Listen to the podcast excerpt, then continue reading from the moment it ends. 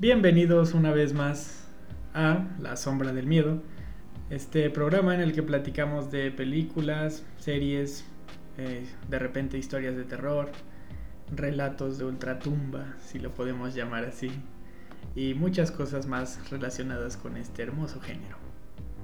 Así que en esta ocasión, primero vamos a presentar a quien ya conocen, y si no, pues no sé qué, qué hacen aquí. y tenemos aquí de invitada a Yuki.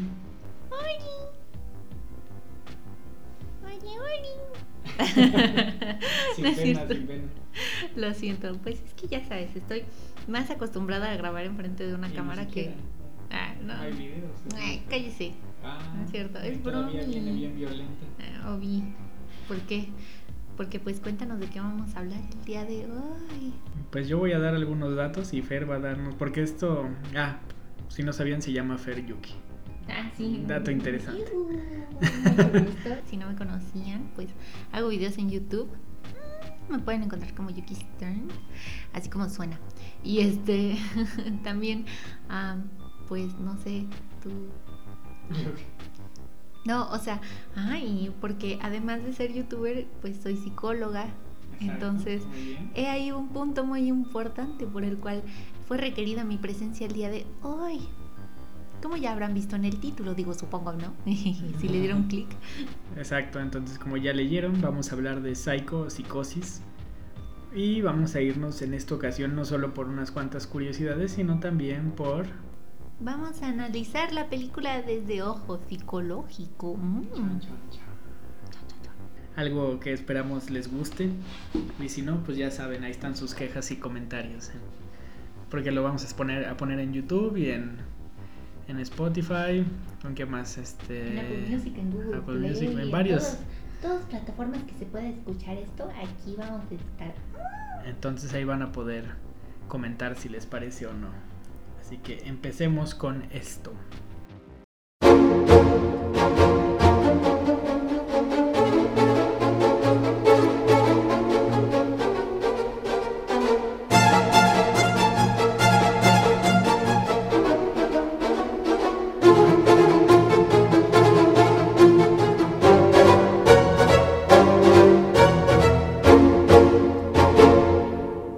Y pues empecemos con un poco más de la, de la historia, ¿no? De Psycho, Psicosis.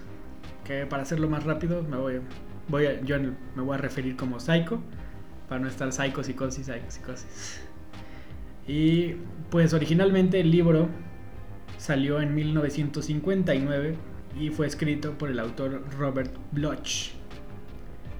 Para esto, ahora vamos a... Esto es para tener en, en contexto, ¿no? De, de la época de los 60 que se estrenó esta película. Durante la producción de la misma, en el set estuvo una silla con el nombre de la señorita Bates.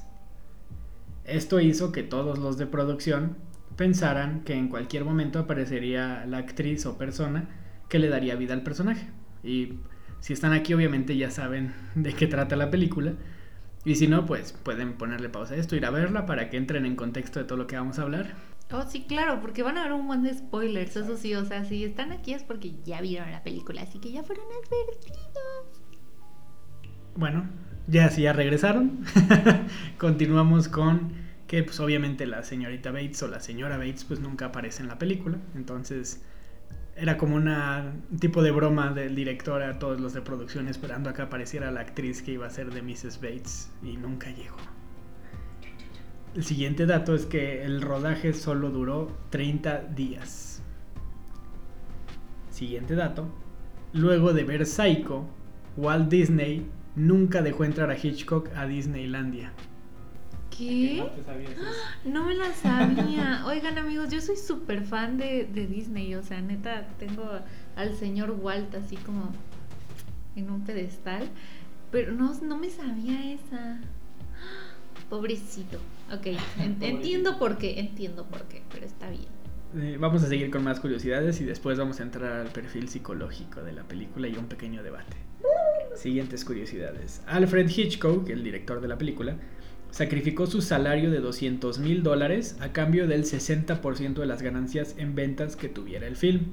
Esto, de hecho, hay una película que acabo de volverla a ver con Fer, que se llama Hitchcock, con Anthony Hopkins y Scarlett Johansson, que habla un poco sobre Alfred Hitchcock y de lo... Pues sí, vendría siendo más que nada de, de la historia de cómo se creó Psycho.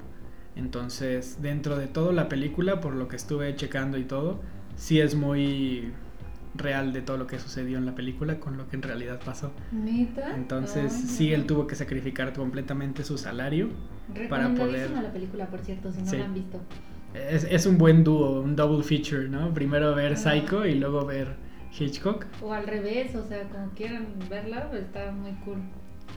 Y pues el estudio Paramount no quería financiar la película como tal, ya que pues era... En sí Paramount tenía como un contrato con Alfred Hitchcock para no me acuerdo si 10 o 15 películas. Y esta era como una de las que entraba en su contrato. Pero como él les explicó que iba a ser una película de terror, pues Paramount no se quería arriesgar ya que pues en esos tiempos el terror era como lo más bajo de lo más bajo y pues nunca te iba a vender. No, pues siquiera hasta. Ay, perdón. No, sí, bien. hasta en la película que estábamos viendo, así como que estaban checando este que no hubiera escenas indecentes, que no hubiera nudity, o sea, que no hubieran desnudos, o sea, hasta les causaba escándalo que hubiera un excusado en, el, eh, en, pantalla, o sea, y tuvo que justificarlo, ¿no? O sea, como pues chavos, o sea, se necesita, es para la trama, la historia. Ay, pero ¿por qué Fushila? Exactamente. Entonces, pues ahora sí que Alfred Hitchcock puso de total de su presupuesto de él, de él, no del estudio, y él les dijo, bueno, voy a hacer esta película sí o sí. Entonces lo que yo les ofrezco es que ustedes no pongan un solo centavo, yo la financio y ustedes solo la distribuyen. A lo que Paramount dijo, ah, pues no hay pérdidas, entonces pues dale. Entonces, volviendo a la, curiosidad, él normalmente por su contrato con Paramount, con Paramount perdón, era de que por cada película ganaba 200 mil dólares. Y al renunciar a esto, él dijo, ok, pero denme el 60% de las ganancias en ventas que tenga el film. Y ustedes no están viendo, pero Fer se está tomando fotos mientras estamos aquí y se ve muy, muy cagado y me siento como estúpido hablando solo y ella tomándose fotos. Como si no me conocieras, Dios mío. Ni conociera. ¿no? Dash, contigo. Pero bueno, en fin. De esos, del 60% de ganancias en ventas, el que él tuviera del film. Y al final, la película recaudó un total de 15 millones de dólares. Que con la inflación al día de hoy sería lo equivalente a 150 millones de dólares. Que él recaudó para su bolsillo de la película. Wow. Fue una. Pues como tirar en sí, sí, una moneda y no. Y pues si, si perdía, pues perdía un chingo de dinero y si no, le ganaba más de un chingo de dinero. Entonces, digamos que le fue extremadamente bien y fue un éxito y pues Psycho es lo que es hasta ahora. También en otros datos curiosos es que durante la filmación Alfred Hitchcock puso uno de los props de la madre de Norman Bates en el camerino de Janet Leigh para espantarla. Cosa que tanto la actriz como varios de producción han confirmado que sí, así es, así fue, eso hizo.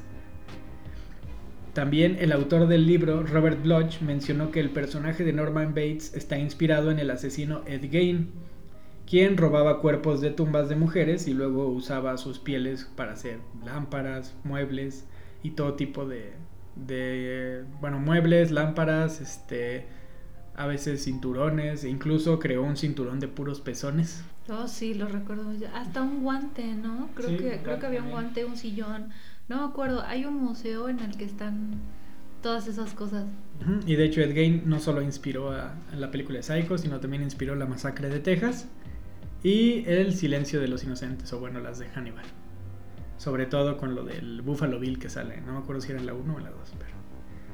Ah, e- ese hombre, ese asesino ha sido una de las principales razones de, estos clásicos de terror, entonces se le debe y no a ese, a este güey, a este brother. Eh, también En el libro, la- el personaje de Marion Crane, la chava, la principal, solo aparece en dos páginas. Mientras que en la película es la principal y bueno, ya sabemos que muere a los 30, 35 minutos de la película. También la escena de la bañera solo dura 3 minutos en sí y cuenta con 77 ángulos de cámara y 50 cortes. Y esta escena solamente se filmó en 7 días. 7 días para una escena. O sea, nada más como que los. ¿Cuánto dijiste? ¿30 segundos? No, 3 Perdón, pues me quedé. Para 3 minutos, o sea. no, 77 ángulos y 50 cortes. Que No, de pues, hecho no se alcanzaba a distinguir tanto y la gente en ese momento decía que a Janet Leigh se le alcanzaba a ver un pezón en alguna parte de las tomas, pero en realidad no, si la pones despacio esa escena nunca se ve nada. No, de hecho, ves que hasta, bueno, cuando estábamos viéndola, le decía este, yo a Rod, mira, se le ve el calzón. Pero por, por lo mismo, o sea, sí, sí alcancé a ver en una pequeña fracción de segundo, cuando está cargando Norman a, este, a la chava, se me fue el nombre, Marion. Ah, sí. Este, cuando la estaba cargando de la bañera, eh, se alcanza a ver que pues sí está vestida en sí, o sea, trae un calzoncito. Y, y pues así. También en esa misma escena la sangre de Marion es chocolate. El, Oh. el chocolate líquido, ¿no? Que le pones luego a los, Ajá. al helado y todo eso. Porque al ser la película que la quisieron hacer en blanco y negro, este, pues el chocolate en blanco y negro se ve como igual de espeso que la sangre, entonces funcionaba perfecto para la escena. Oye, wow. También en su estreno, la película recaudó más de 15 millones de dólares y esto la convirtió en el éxito comercial más grande de Alfred Hitchcock. A pesar de que en sí él hacía puras películas de suspenso y un poco por este lado de espionaje y todo esto. Su primera película de terror es la que más se le conoce y la que más éxito tuvo. Wow. Y también otro dato interesante es que al principio se ve como Marion usa un sostén blanco, mientras que cuando ya se roba el dinero y se está cambiando usa uno negro. Esto es un símbolo de cómo un alma blanca puede ser totalmente negra por dentro. Wow. Información que cura. Pues era lo que te decía, que tiene, tiene un buen de simbolismos, que fue lo que vi. También el, el actor de, de Norman Bates, este Anthony Perkins, él antes de esto hacía muchas películas de romance y todo y estuvo nominado al Oscar para, para varias anteriores. Y bueno, incluso en Psycho, si más no recuerdo, estuvo nominada a varios Oscar, no ganó ninguno. Pero este chavo, Anthony Perkins, de ahí se saltó mucho a la fama, a pesar de la que ya tenía, todavía acrecentó más su fama. Y él ya falleció en 1992 por SIDA. Wow. Y estos son los pequeños datos que tenemos de la película para no ir, no debrayarnos mucho en curiosidades e ir a ir a los asos. Ok. Así pues, que empecemos con el lado psicológico de la película. I hope they are watching. They'll see. They'll see and they'll know and they'll say, Why, she wouldn't even harm a fly. Pues bueno, yo les tengo que decir que, o sea, tuve que ver la película otra vez, digo, la vi por primera vez con Rod, este, y después ya que me dijo, oye, ¿por qué no la analizas, la pues analizas como más psicológicamente? Este, dije, ah, bueno, pues estaría padre, pero al tratarme de acordar, la verdad es que dije, es que hay muchos detalles, o sea, durante toda la película vi un buen de detalles y dije, no, la tengo que volver a ver. Entonces, este, pues ahora sí que para poder hablar de ella parte por parte y de todos modos, o sea, créeme que son un buen, entonces ahora sí que me voy a ir por los más, este, más simbólicos, los más representativos de, la película, este, más que nada porque, o sea, influyen muchísimo en la historia. Y vi que hasta el mismo director, o sea, Hitchcock, este, vinculaba mucho sus películas con sus propios traumas infantiles, o sea, como por ejemplo el miedo a las aves, que hasta ahora sí que en la película de Hitchcock, este, La Solita, eh, al final igual sale con el, con el cuervito, ¿no? Pero Sí, digo, sí. ahí no se nota nada del miedo. pero- Sí, no, de hecho ese era un símbolo, un- bueno, sí, un simbolismo a su siguiente film que iba a ser la de Birds. Ah, sí, pero uy, no, y espérate, porque además los propios pajaritos este, simbolizan un buen de cosas en la película, pero todavía no llegamos a eso. Pues no, yo me adelanto, no es cierto. Pues mira, am, más que nada para la segunda vez que vi la película, eh, ahora sí que lo vi con más ojo, pues psicoanalítico. Porque dentro de la psicología eh, existen muchísimas corrientes que ayudan a comprender varios, este, pues ahora sí que varias formas de actuar de la mente. Unas te ayudan a comprender mejor que otras ciertas cosas. O sea, como que no puedes guiarte, o al menos desde mi parecer, no te puedes guiar en la psicología por una sola corriente. O sea, no puedes decir como soy este conductista y de ahí no me salgo. No. O sea, según yo es como un caldo de todo eso. Entonces, pero creo yo que para esta película el verlo desde el psicoanalismo fue, o sea, ahí, está todo, o sea, Papi Freud hizo como que la guía para ver esa película y este y pues ahora sí que creo que encaja perfecto porque tenemos ahora sí que al personaje principal Norman Bates con problemas en relación a su madre.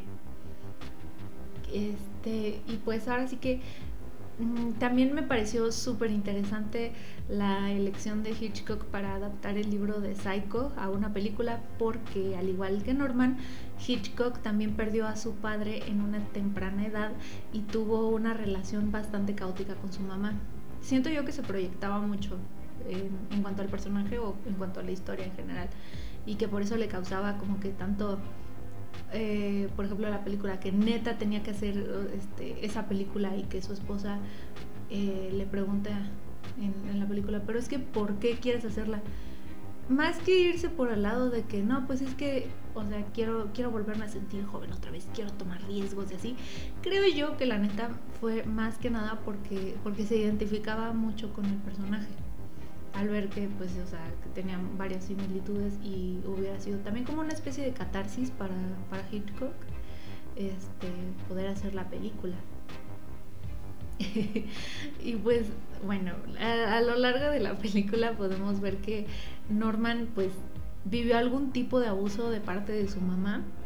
Y aunque no sabemos qué tipo de abuso fue en realidad, sabemos que hay algo raro, ¿no? O sea, que, que su relación con su mamá estaba súper turbia porque un adulto funcional, eh, discúlpenme que use esa palabra, pero, o sea, porque es que siento que es muy, es muy este, agresiva, ¿no? O sea, siento, es muy directa, punto. Sí, pero es que, o sea, siento que un adulto funcional no tendría este por qué actuar de la forma que actuaba Norman Bates, o sea, de que le tenía miedo a la mamá de que fuera a ver que estuviera este, platicando con una chava o así. Y aunque sabemos que era producto de la imaginación de Norman, este, pues ahora sí que, o sea, desde el principio el tenerle ese pavor a tu mamá, ya siendo adulto, ahora sí que creo que la mayoría de gente le, le, pierde como el miedo a sus mamás pasando la adolescencia, ¿no? Digo, eh, está bien que te regañe de vez en cuando tu mamá, pero ya no le tienes el mismo pavor que digamos que a los seis, ¿no? Que ahí te va el chanclazo y así. Y de hecho esa parte de, de Norman y su mamá se, se lleva más a fondo en la serie de Bates Motel, pero pues eso ya es un punto y aparte porque es otro es, es, mucho más que abarca la serie, entonces esa la vamos a dejar ahorita de fuera. Y además yo no la he visto, así que... Ah, también. Punto muy importante. Pero sí, en la serie se abarca mucho de este aspecto de la relación de Norman y su mamá durante la adolescencia y al principio de la adultez, entonces uh -huh. también es, es, parte interesante. Me supongo que debe ser también, o sea, lo, el tipo de abuso que... Sí, que todo. ah, ok, perfecto. Porque además este, me gustaría hacer como un pequeño paréntesis en este punto, eh, más que nada para recordarles que despojarte de tu libertad, así como le hicieron a, a, Norman, ahora sí, este, pues también es una forma de abuso, aunque venga de tu propia familia. Y pues nada más les quiero decir que mucho ojo. mucho ojo, cuate. Pero bueno, este, en Norman podemos ver que la situación lo llevó a formar un vínculo de amor-odio con su mamá, de quien no se ha podido separar como si fuera un niño temeroso, o sea, como que Norman se quedó por esa parte siendo con, una mentalidad chiquita, o sea, de niño. Este, lo que le lleva de adulto a tener una dependencia obsesiva. O sea, él sigue muy, muy, muy aferrado a su mamá. Y ahora sí que uno de los ejemplos que más puedo recalcar es que Norman mató al amante de su mamá por un miedo enorme a perderla. O sea, esta obsesión lo llevó a un grado en el que su mente se rompió. O sea, ya después de tanto abuso, ya después de un buen de cosas, la mamá ahora sí que se junta con otro, con, pues, con su amante, ¿no? Este, haciendo a Norman a un lado, lo que en alguien con una dependencia obsesiva tan fuerte puede llegar a, convertirse en un odio horrible, o sea, ahora sí que los tóxicos, los tóxicos, si les suena, pues, o sea, pero bueno, en este caso es más que nada hacia, hacia la mamá, ¿no? Lo que este, e- estos celos tan patológicos le obligaron a matar al, al güey, o sea, al, al amante de su mamá, pero también a su mamá. O sea, no fue nada más como, sácate perro, vete, deja a mi mamá en paz. No, o sea, sino también fue como una especie, creo yo, de, si yo no te puedo tener, nadie te va a tener. Ahí también hablamos de una etapa, este, pues, del desarrollo psicosexual de Freud. Siempre, siempre. este, en la que, o sea, bueno, es que no, no tal cual la etapa, porque a eso ahorita vamos, pero, este, o sea, puedo decir que Norman tenía, pues, o sea, problemas con el complejo de Edipo. Claramente. Ajá, o sea, y, y si no ubican el complejo de Edipo, pues básicamente es que estás, eh, cuando estamos chiquitos, tu primer amor son tus papás. Eh, ahora sí que es, es bastante normal que los, los niños lleguen a sentir celos hacia el papá y enamorarse de la mamá. Digo, ahorita ya que, que estamos, o sea, pues estamos en el 2021 y obviamente no vamos a encasillar a que todos los hombres están celosos de sus papás porque están enamorados de la mamá y las niñas con el complejo de Electra de que es al revés, este, o sea, de que ellas están celosas de la mamá y quieren al papá. Bueno, entonces eh, tenemos ese punto muy claro, ¿no? 2021 no vamos a encasillar ahí. Pero bueno, es nada más para que se den una idea de que, este, o sea, al crecer los niños, eh, pues ahora sí que aprenden a dejar esa como etapa atrás, o sea, saben que... Esa fase, pues. Ajá, esa fase, porque, o sea, en sí llegas a, a racionalizar que obviamente tú no, no vas a quitar a tu papá del camino, ¿no? O sea, no vas a hacer que tu mamá se enamore de ti, porque pues no, ¿verdad?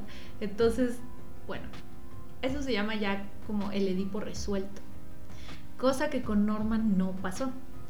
Por lo general, cuando una persona adulta crece, se desvincula de los papás para volverse un adulto independiente.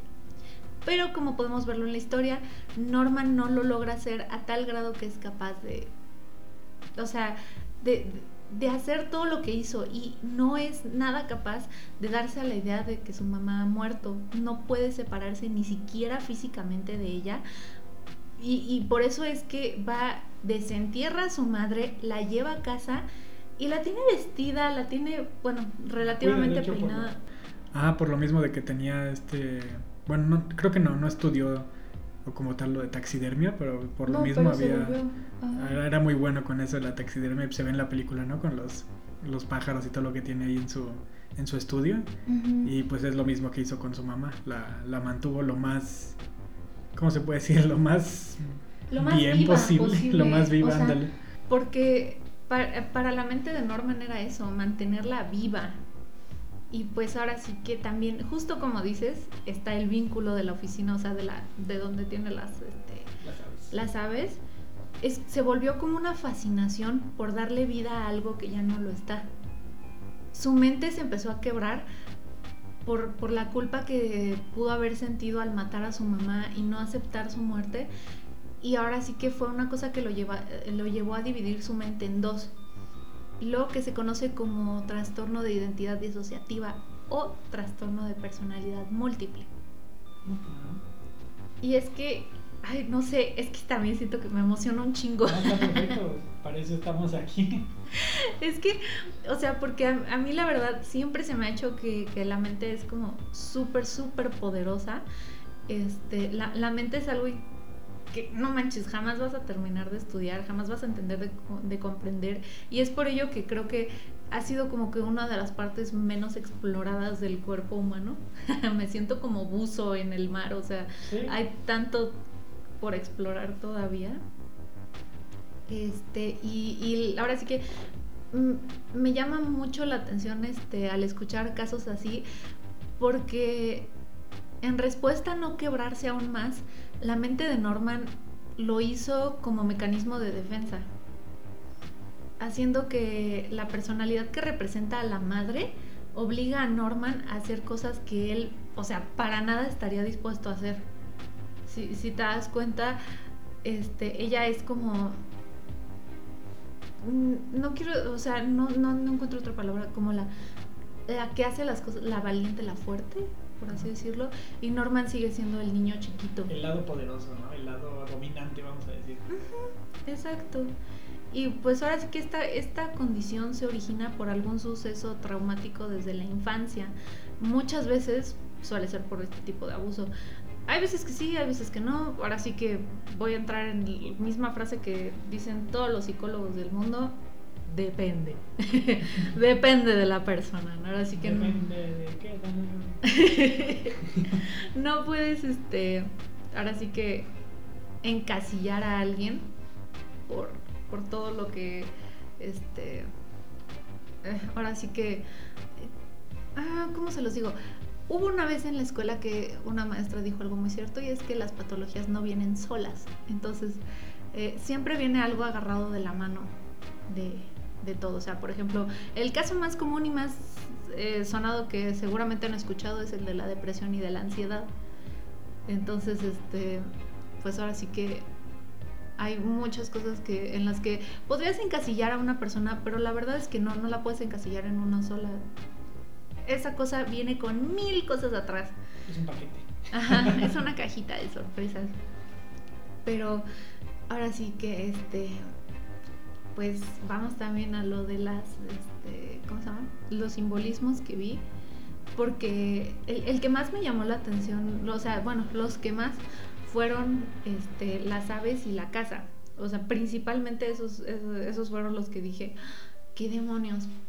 Porque las aves, al, al ver esa escena, pues ahora sí que eh, por, por, por una parte podrías decir como de, wow, qué padre, ¿no? Tiene su, su oficina llena de pajaritos, qué bonito se ve.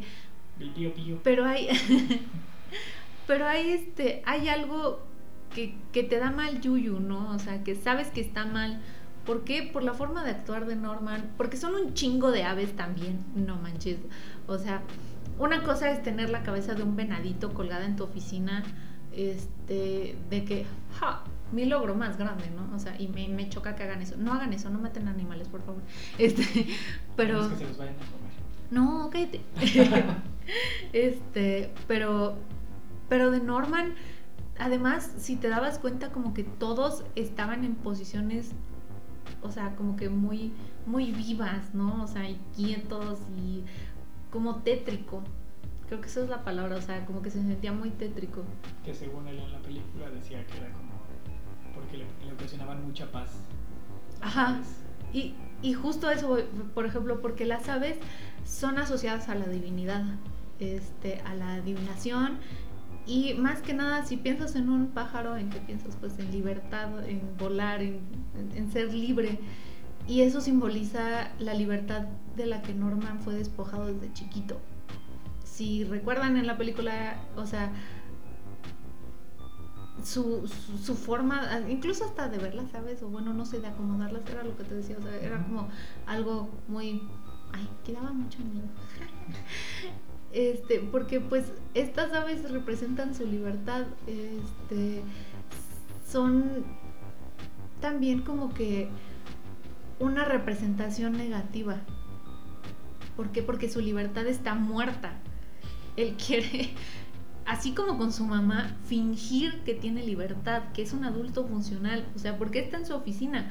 Porque es uno de los lugares privados, entre comillas, pero no privado, porque cualquiera puede pasar. Ahora sí que pasó la chava, pasó, pasó el novio de la, de la chava, o sea, pasó el detective. Digamos que es como la parte que, que Norman deja ver, ¿no? O sea, como que, como, sí, mira, sí, soy un adulto independiente y puedo yo solito con la vida. Pero por detrás de eso está la ventana que da hacia la casa de Norman, que es su recordatorio de que no, no, güey, no eres libre, no, no es así. Y sabes qué más? Tienes un peso gigantesco porque tu madre está siempre encima de ti. Que bueno, ahora hablando de la casa, también la casa es, un, es, es creo que de los simbolismos muchísimo más grandes y más escondidos que, que, que noté. Digo, no sé si, si ya sea, este, digo, yo supongo que hay gente que también ya analizó la película, ¿no?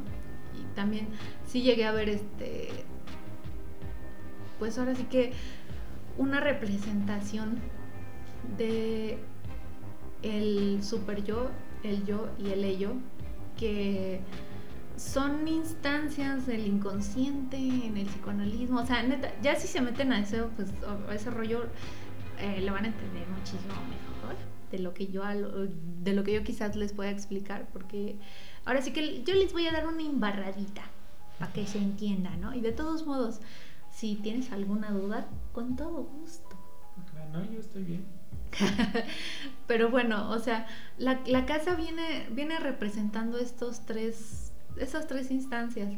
En el primer piso, o sea, en el piso de hasta arriba, digamos, este, viene representando el super yo, que tiene como función integrar a la persona a la sociedad. O sea, esta instancia de nuestro inconsciente observa y sanciona los instintos y experiencias de la persona. Es ahora sí como, como nuestra mente nos indica quién queremos ser, o sea, es como un yo ideal. Por eso en este piso es que supuestamente habita la mamá de Bates, porque podemos ver la forma en la que él es controlado y castigado por la influencia que tiene la mamá. Entonces, pues ahora sí que la mamá quiere controlar cómo debería ser Norman. Así que lo, castiga, le dice, no, no puedes subir al amor aquí, no puedes cenar, bájate, sácate. ¿Por qué? Porque pues, es el ideal de la mamá, más que nada. En la planta baja está el yo, o sea, Norman mostrando su cara más normal en el, ahora sí que en palabras más coloquiales viene siendo eh, tu máscara más socialmente común y normal, entre comillas. Que de hecho es un dato curioso, es que en la segunda parte eh, pasan mucho tiempo en ese en esa parte de la casa, en la en la planta baja. En la planta baja con la otra chava que llega ahí uh -huh. y es donde tiene más pláticas con ella y donde se ve lo más normal en la segunda de Psycho. Oye, wow. Digo, es que yo nada más vi la primera, ¿no? Pero, Pero es como un dato agregado. Ay, mira, nada más. O sea, sí, justamente, o sea, estás viendo como que la cara más normal de la persona, la que aparenta ante la sociedad y la que es más aceptable. Pero bueno, en el piso de hasta abajo es la parte que es la más oscura de Norman, donde él y su mamá como que se fusionan, se vuelven uno solo y este, ajá. Donde tiene el cuerpo. Ajá. Exacto. Bueno, donde lo encuentran más bien. Donde lo encuentran y él lo tiene guardado. Pero esta, esta parte vendría siendo el ello, o sea, el inconsciente. Es como una energía psíquica inconsciente que tenemos todos, todos. Este, y esta lucha para satisfacer nuestros impulsos más básicos de agresividad viene siendo como nuestro instinto animal, básicamente. O sea, en palabras más, palabras menos, es nuestro instinto animal. Es el instinto que nos, nos lleva a la agresividad, a la supervivencia y a la reproducción. Que ahora sí que, sí, lo más salvaje. Lo más primitivo. Ándale, eso quería decir, el lado más, pero, ay, se está volviendo salvaje. Esa me quedé con eso en la cabeza. Este, pues este lado no, no está restringido por la realidad. O sea, en este, en este lado puede pasar cualquier cosa. Por eso vemos que aquí está viva, entre comillas, la mamá de Norman. Por eso él puede sostener una conversación con ella. Es donde, o sea, todo se vuelve realidad. No existe una realidad tal cual. Ahora sí que todo existe, punto. y pues también eh, hubo un punto, hubo, hubo algo que, que, se me hizo este, muy, muy, muy interesante, que creo yo para mí es el lado más curioso. que la película se llama Psicosis, ajá. Pero el trastorno que representa Norman, dentro, eh, o sea, no es psicosis. Sí, claramente no es. No, eh, exacto. Es lo que más me llamó la atención, que dije, pero ¿por qué se llama psicosis si el, o sea, si Norman no tiene psicosis? Norman lo que tiene es un trastorno de personalidad disociativo. Bueno. Sería bueno, ¿no? Que se llamara la película. Trastorno personal, sí. no, pero la, la, neta es que sí, o sea, digo, eh, pero, pero me causó mucho conflicto porque dije, pues, ¿por qué, ¿por qué carajo se, pone, se llama psicosis? Pero al, estar, al estarla pensando un poquito más, creo que en sí no se llama psicosis por Norman, se llama psicosis por la mamá. Que es a lo que, o sea, fue como mi deducción final. Pues incluso hasta te puedo decir que la psicosis. O sea, en sí, en sí la psicosis es este que la persona reinterpreta la realidad y la adapta a, a, su, a, lo que él concibe, o sea, a su concepción. Y, o sea, como que arregla la realidad de afuera y la trae eh, procesada hacia él mismo. Eh, la neuro, o sea, oh, ¿cómo te digo? Sí, sí, sí, o sea, cambias todo. Ahora sí que no, no lo ves tal cual. Ay, no sé si lo estoy diciendo bien, no sé si me doy a entender. Sí.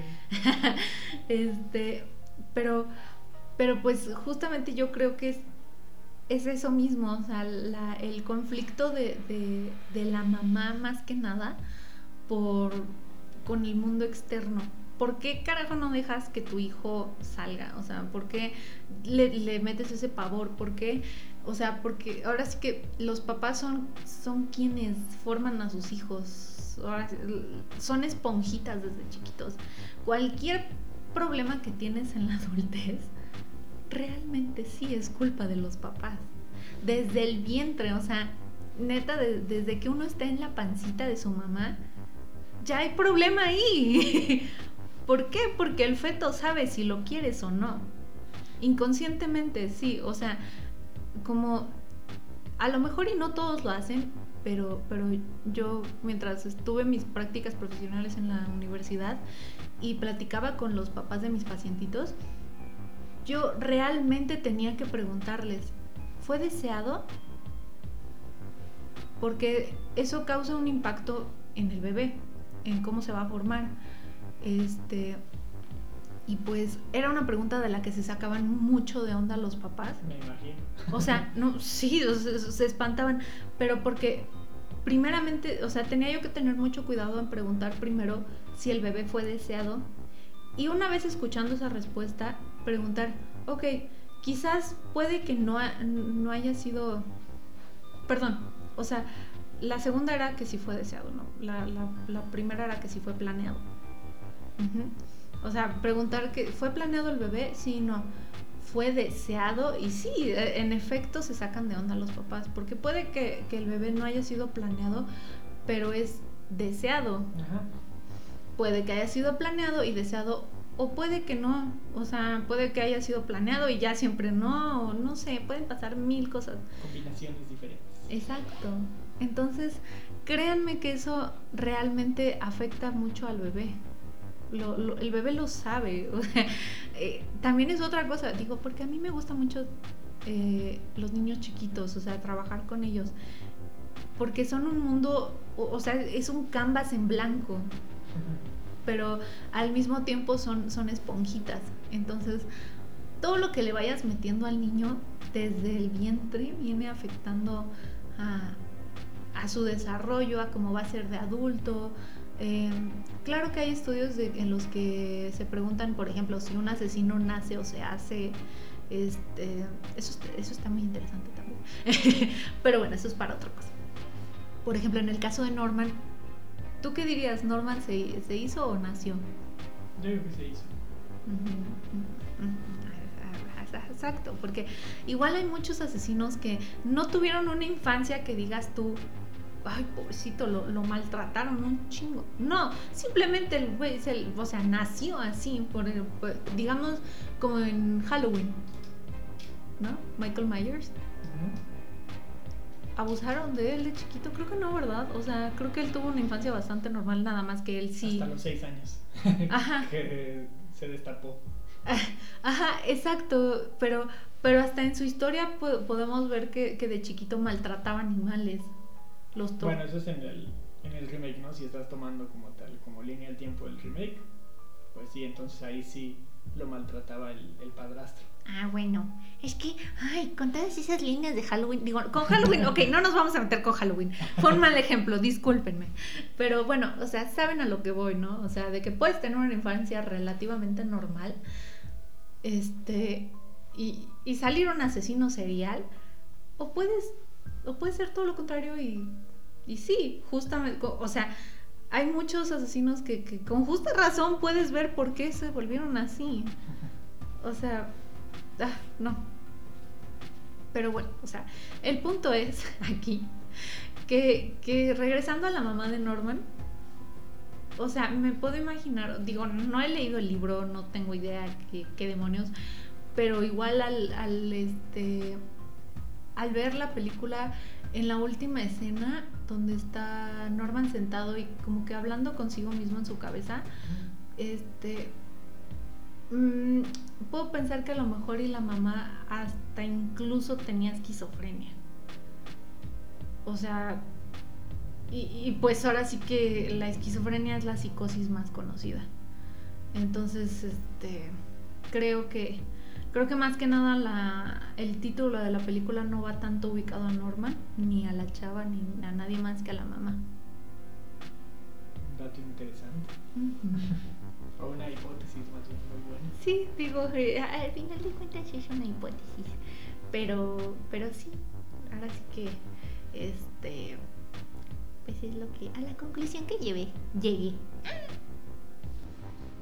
Excelente. Muy completa su investigación, jovencita. Muchas gracias, es mi tarea.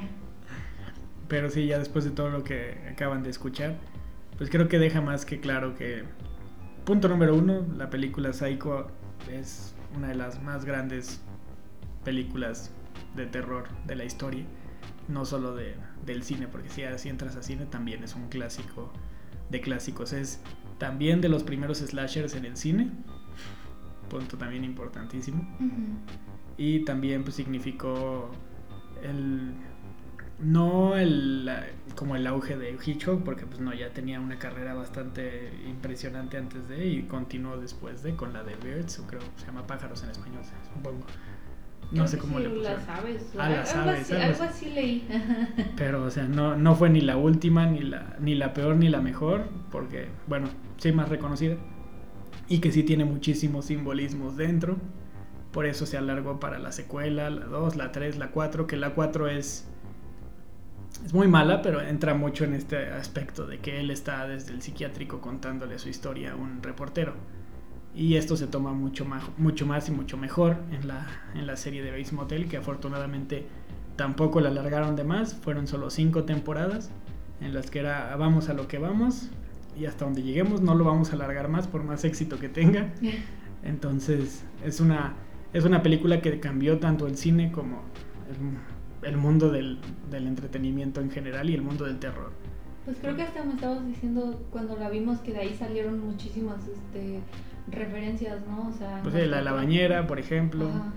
El- bueno, es que esta, la, la película ahorita que, estás, que estamos hablando, de, o más bien tú, del el aspecto psicológico, pues es como el ejemplo más claro, ¿no? Del, del personaje que es debido a su mamá todo el pedo.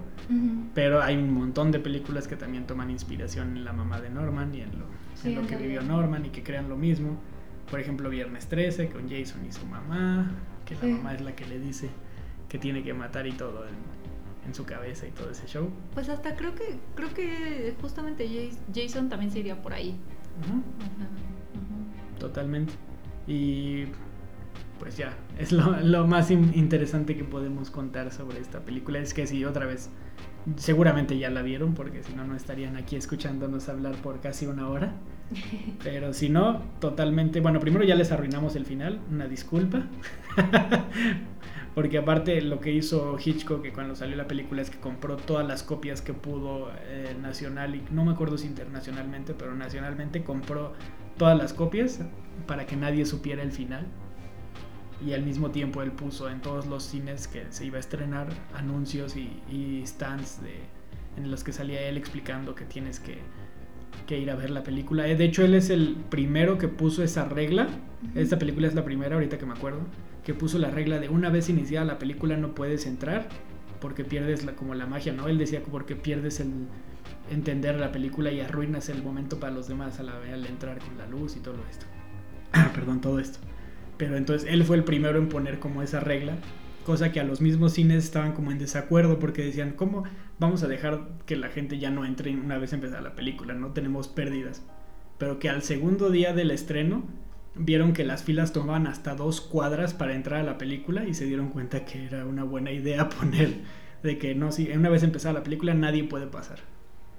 Entonces no también en esas cosas cambió muchísimo la historia del cine Alfred Hitchcock. Igual justo ahorita como lo estás diciendo, este, de, de las reglas que puso, este, me acuerdo mucho que en la película de Hitchcock, tal cual, él estaba poniendo como de que no, sí, este, y habrá, no sé, gente capacitada por si alguien se espanta, ¿no? Ajá, o sea, como que, que crear hype.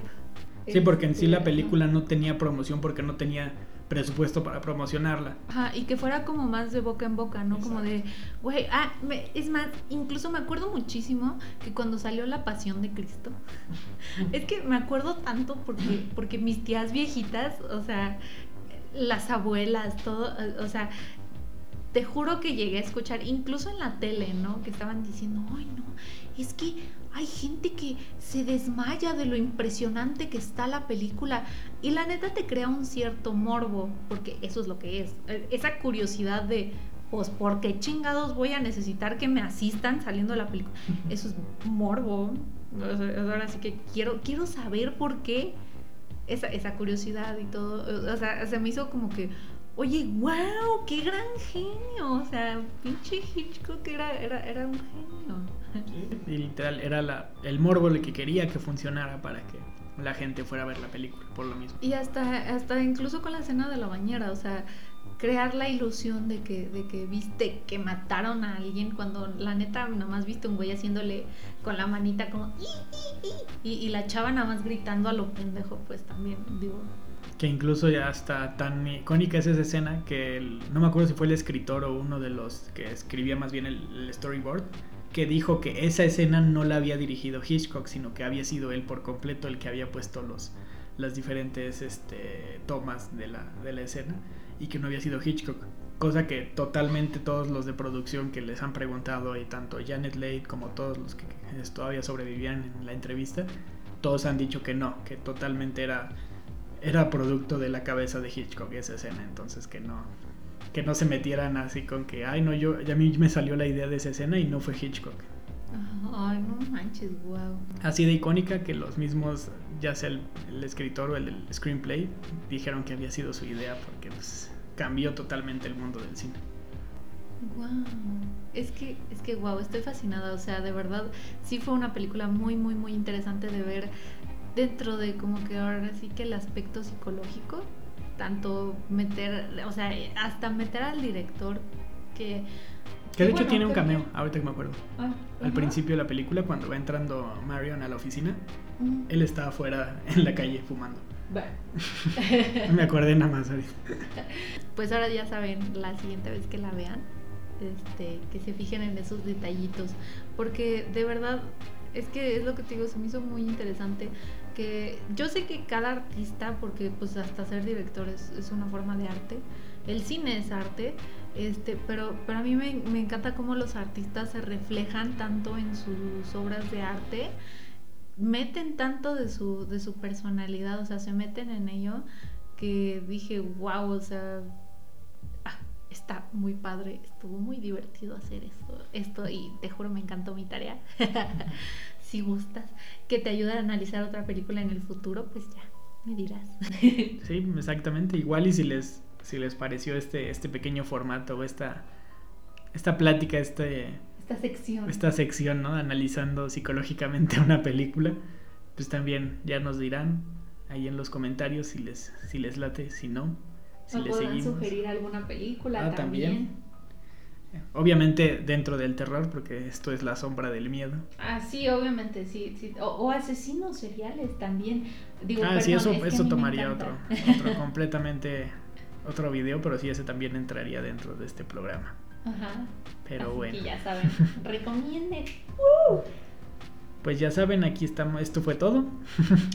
esto es la, la sombra del miedo.